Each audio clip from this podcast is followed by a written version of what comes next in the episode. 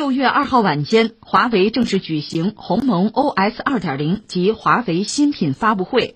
鸿蒙 OS 二点零正式亮相，这是继二零一九年华为官宣鸿蒙操作系统后，该系统正式搭载到智能手机。美的、魅族等越来越多的企业也宣布加入基于鸿蒙的生态系统。在鸿蒙 OS 迎来自身全面升级的同时，也让万物互联的愿景更加触手可及。在万物互联时代，终端的形态必然会发生改变，但当前操作系统的碎片化阻碍了下一代移动互联网的发展和创新。在不久的将来，人类将从智能手机时代步入更加丰富多彩的智能终端时代。体验创新也将从单设备的创新向多设备创新发展，人类也将走向万物互联，用技术为智能生活赋能，打造更好的全场景交互体验。这是下一个智能时代的终极关怀。鸿蒙 OS 出现，就是为不同设备智能化互联及协同提供了统一的语言，让多终端能够融合为一体，一套系统能够满足所有智能硬件要求。正如华为消费者业务 AI 与智慧全场景业务部副总裁杨海松此前所说，这为消费者带来的是便捷、流畅、安全、可靠的全场景交互体验。鸿蒙来了，时间是六月二号，这天在未来也许会被反复的提及，也许它是一个标志性的时刻吧。鸿蒙呢，鸿蒙就在中国汉语里边，它一般指的就是盘古开天辟地之前啊，天地不分那个混沌的状态啊，这叫鸿蒙。当然也只有中国人有这个词儿。但是六月二号开始，二零二一年六月二号开始，它应该有一个新的意思了。它是华为搞出来的一个操作系统，而且很可能为至少是中国的很多企业所使用。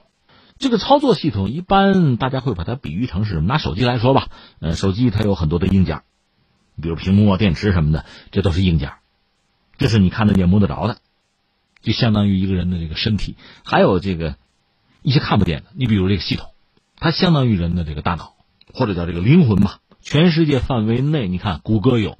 谷歌开发的已经开源的，就是安卓系统。另外，苹果苹果人家有一个那个 iOS，人家是一个封闭系统，自己玩。另外，比尔盖茨他曾经搞过一个叫 Windows Phone，后来失败了。三星也搞过，后来也没有搞成。所以现在鸿蒙如果真的搞成的话，会是全球第三款。那现在我们看到，呃，很多评测者讲，它和谁呢？和安卓实际上是兼容的。但仅就这一点来讲，我也看到就不同的声音，有人是有批评。就说这不是安卓换了个壳吗？这有什么意思啊？呃，另外国外的安卓网站也有一些评测，他们对鸿蒙二点零呢，他们认为这确实采用了大量开源的安卓的开发工具，这是为了加快进度，所以呈现出来的功能和用户界面呢很像安卓，像那个安卓十，但确实又有一些独创的功能，比如说所谓超级终端，还有协同身份认证等等。那我个人理解呢，确实一个呢，你要加快开发的进度呢。有现成能用的工具，当然可以用啊。另外一个是什么呢？应该是确保用户的体验，因为你要是个全新的系统，因为现在全世界范围内，这个用户无外乎两种人：一种是习惯用苹果的，一种是习惯用安卓的。你是第三款出来，你要是一个全新的系统，你让用户很难直接适应，因为苹果是封闭系统嘛，安卓是开放系统嘛，所以和安卓保持某种这个兼容性啊、通用性啊，这对用户来讲也是一件好事方便嘛。那第三呢，我就觉得这里边应该也隐藏着一种营销策略吧。这就像什么呢？我们讲中国那个大飞机 C 九幺九，它用了很多货架产品，但这带来很多麻烦。一个是什么呢？就是如果人家交货交的慢，会影响我们的进度；再就是人家卡脖子，我们就很难受。但是你要做一个市场上的考量哈，你用一些比较成熟的技术、成熟的产品，这样呢加快自己的这个产品被市场认同的这个速度，这个也是有必要的。那就看怎么更合算了，是吧？这是我们就说这个新闻，新闻出来之后呢，确实引起大家高度的关注吧。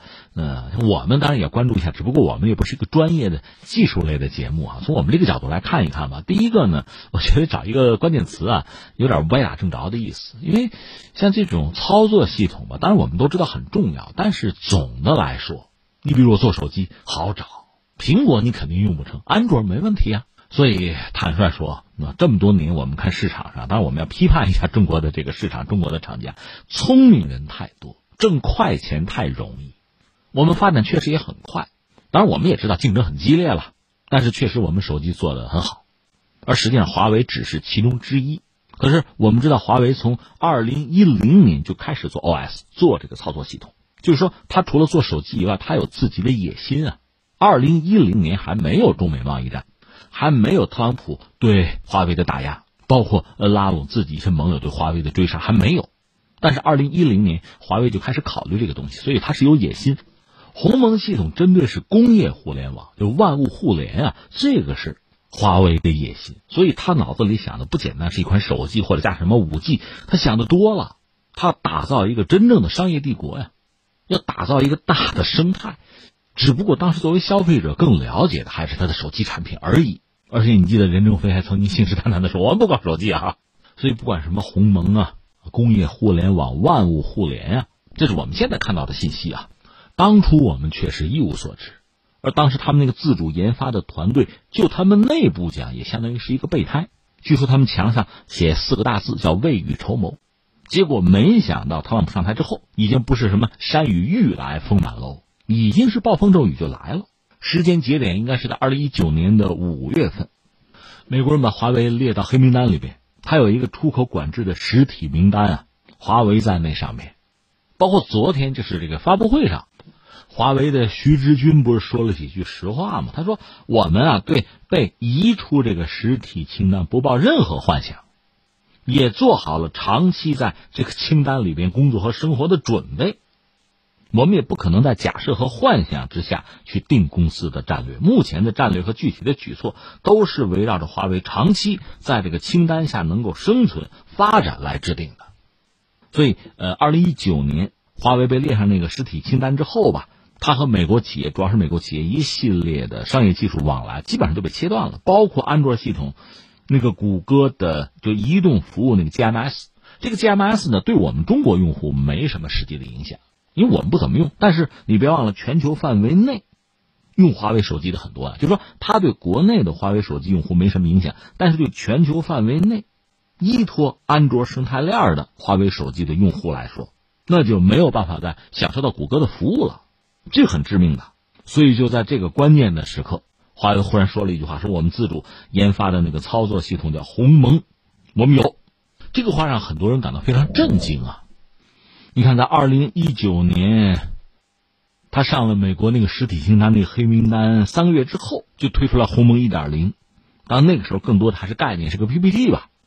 我个人理解呢，因为以前是照着工业互联网去做的嘛，所以要做一个修正、做一个转型也需要点时间。然后到二零二零年，华为的开发者大会这个时候推出来鸿蒙的二点零，而且已经展示了一些应用，比如跟那个美的啊、九阳啊合作有。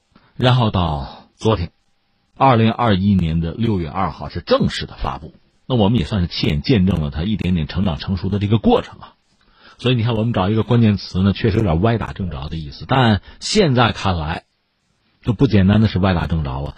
呃，再换个关键词吧，这就是救亡图存了。因为华为，你可以想象，因为现在它高端的芯片被人家卡死了，这样坦率讲，在这个手机，特别是高端手机，在这个领域，在未来一段时间，你的市场份额很容易被别人抢啊。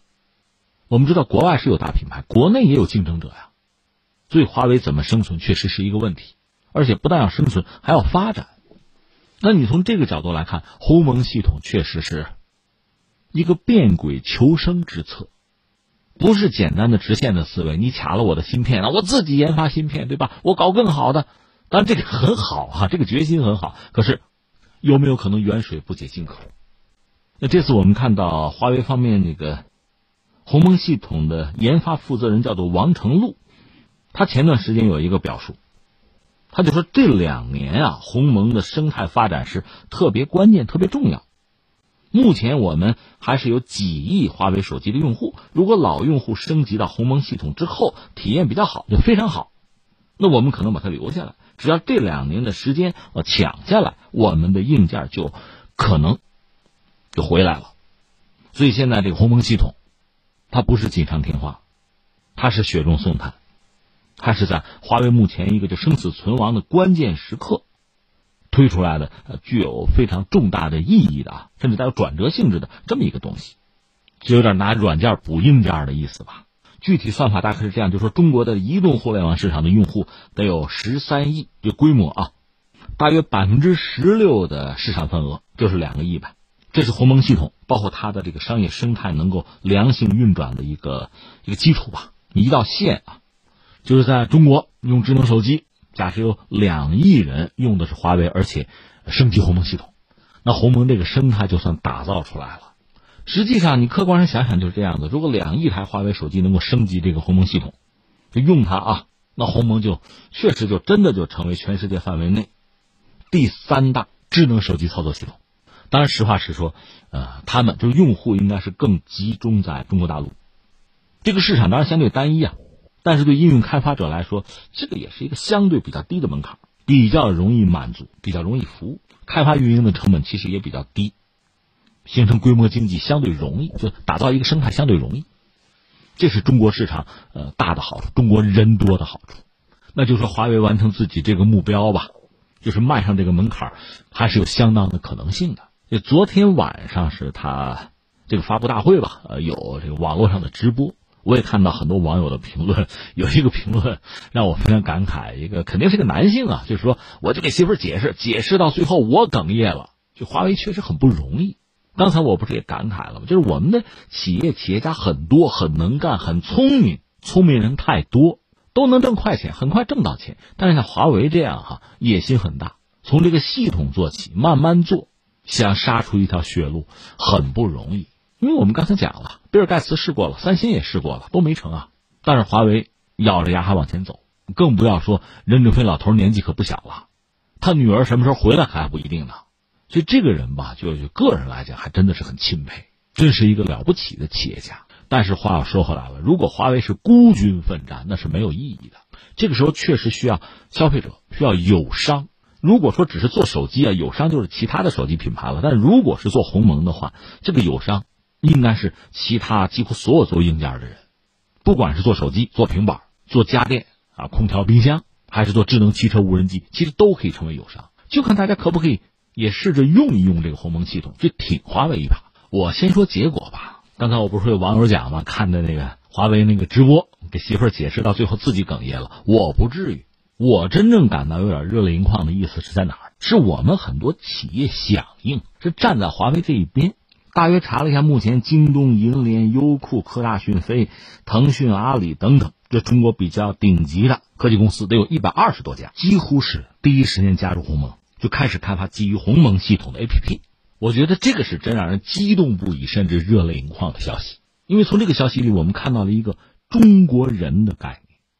实话实说啊，既然是市场经济，既然咱们讲消费，我是很警惕打什么民族牌、情怀牌的，因为我担心有一些企业、有些产品和服务不合格，只是忽悠消费者，拿什么爱国呀、拿情怀呀去掩盖自己的产品质量的不足。我们希望华为不要这样做。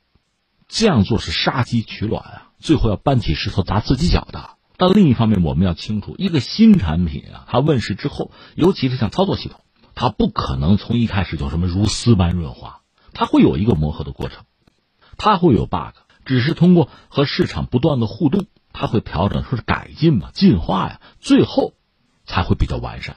乔布斯最早演示那个苹果手机的时候，最早第一代苹果手机的时候。那个演示的程序是不能乱的，乱了就死了，对吧？但是如果没有那个第一次和谈今天苹果的巨大的市场份额、收益和影响力，鸿蒙也一样。我觉得我们需要给他一个成长的时间。这是针对我们消费者来说，针对刚才我们讲很多的企业加入鸿蒙，我觉得是明智之举。因为互联互通毕竟代表着未来，万物互联。即使没有中美贸易战，即使没有华为被打压，这也是华为的一个信念啊。这也是我们看得到的未来的一个趋势啊，只不过这种竞争啊、打压呀，让华为走的技术路线可能从轨迹啊到节奏啊有所不同，但是目标就在那儿啊。另外，把这些放下，毕竟还有一个情怀在。你是中国的企业，刚才我们讲了，我们有很多很聪明的企业家能够挣快钱，但是有一个前提，你不能是主角，你不能抢食人家的蛋糕，否则会被打压的。当然，天塌下来高个顶着，现在华为顶着，没有他在那顶着，你以为你还能拿到多少市场份额？如果你做大，人家就不会打压你，就不会卡你的脖子吗？嗯，最后我再扯一句，就是我也看到有一些网友对鸿蒙系统的质疑啊。刚才我谈到，我觉得需要给人家一个发展的时间，需要给足够的宽容。至于说它是不是就说所谓抄袭，或者就是安卓系统换了个壳，如果真是这样的话，其实最先站出来、最先怒，甚至通过法律手段讨公道的，肯定不是你，肯定是安卓，就说是谷歌。如果谷歌都没有什么表示的话。大家就散了吧。当然，还有些人就是担心和这个鸿蒙去适配的话，哈，是不是很多服务就会被华为掌控？就是担心自己的命脉掌握在华为手里。其实一样的，就算没有掌握在华为手里，掌握在国外的什么企业手里，你会觉得更安全、更放心吗？至少华为的命运告诉我们，不是这样。